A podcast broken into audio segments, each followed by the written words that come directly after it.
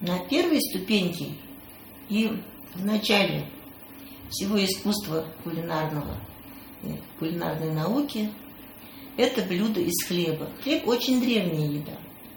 Люди научились его, наверное, одним из первых делать. Но до сих пор, если в доме есть хлеб, уже никто голодным не останется. И поэтому самые простые рецепты, они связаны с э, использованием готового хлеба, белого батона или черного э, хлеба кирпичиком. Ну, вообще любого хлеба. Старайся покупать хороший хлеб, не экономить на хлебе.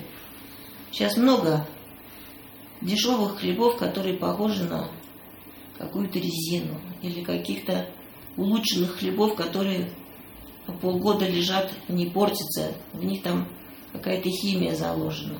Старайся найти здоровый, хорошо выпеченный, вкусный хлеб. И постарайся не лениться, чтобы у тебя такой хлеб был всегда дома. Либо можно печь его самой. Самое простое, что можно сделать, это порезать хлеб кусочками и подсушить его в тостере. Тостер очень удобный прибор, дешевый и очень эффективный. Получается теплый, хрустящий хлеб. Вот даже такой простой хлеб с чаем уже можно считать угощением. Но кроме этого, хлеб можно пожарить на сковородке или разогреть в микроволновой печке. Это вот уже э, новые возможности. Когда я была маленькая, мы использовали только жареный хлеб и очень его любили. Вот, допустим, э, наливается на сковородку подсолнечное масло, чуть-чуть подогревается, туда кладутся э, кусочки черного хлеба, ну вот отрезается на 4 или на 2 части, каждый кусок режется, кладутся эти кусочки на сковородку, поджариваются, с двух сторон вынимаются, посыпаются крупной солью, и это очень вкусно. Вот я себе такое блюдо всегда готовила, когда приходила из школы. Я приходила ужасно усталая, дома никого не было, родители были все на работе. Первое, что я делала, жарила себе такой хлебушек, а потом через какое-то время уже могла обедать. Вот это, это черный хлеб, так делается. Можно пожарить также и белый хлеб. Но для белого хлеба нужно уже не подсолнечное, а сливочное масло.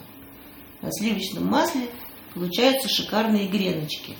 Это их такими э, режут кубиками, каждый кусок хлеба режут кубиками и поджаривают. Очень-очень вкусно. Чуть румяный, с маслицем, хлебушек идет прекрасно и с чаем. Такие гренки можно положить в суп, просто посыпать. Очень-очень вкусное дополнение взамен вот какого-то такого простого куска хлеба с майонезом. Есть один существенный момент. Соотношение масла и хлеба. Хлеб очень хорошо впитывает масло. И он становится вкусный, когда маслица, в общем-то, достаточно.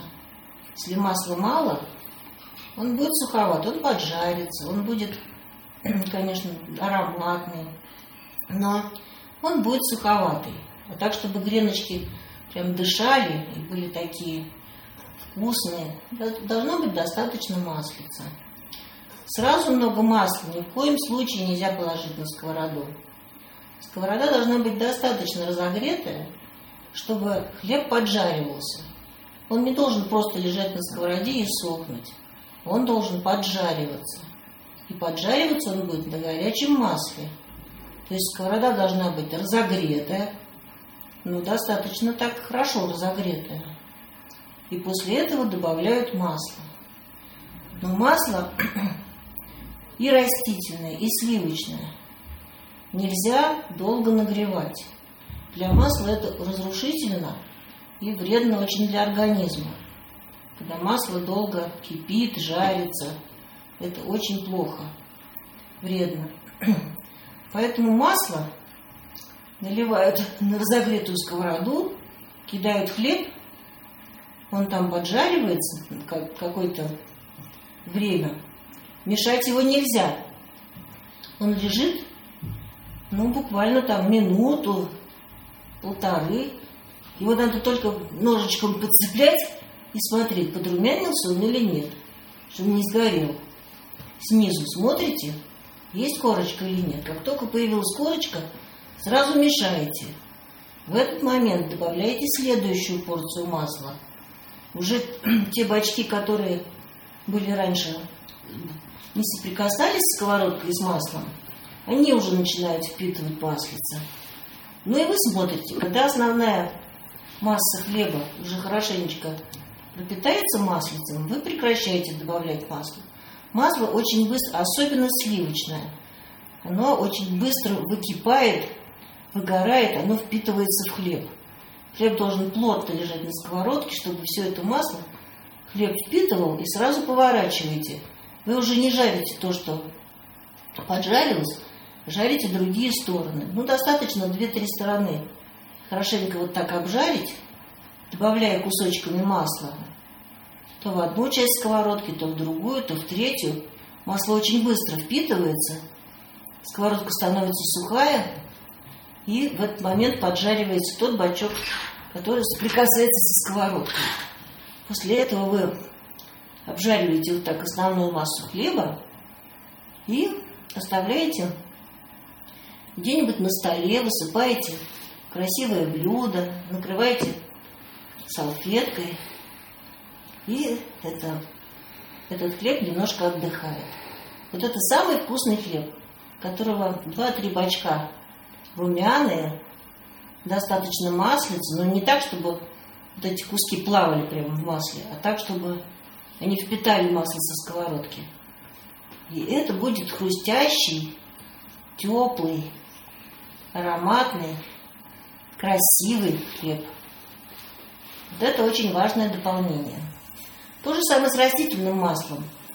Когда вы жарите черный хлеб, тоже вы не наливаете масло, чтобы там плавали куски хлеба, а подливаете так, чтобы хлеб быстро его впитывал и жарился на этом масле, в этом положении. Потом вы мешаете, добавляете следующую порцию масла, у вас жарится другой бачок. Ну, таким образом, масло у вас непрерывно, не кипит, но жарит только тот бачок, который хлеб прижал к сковородочке. Вот это очень важно.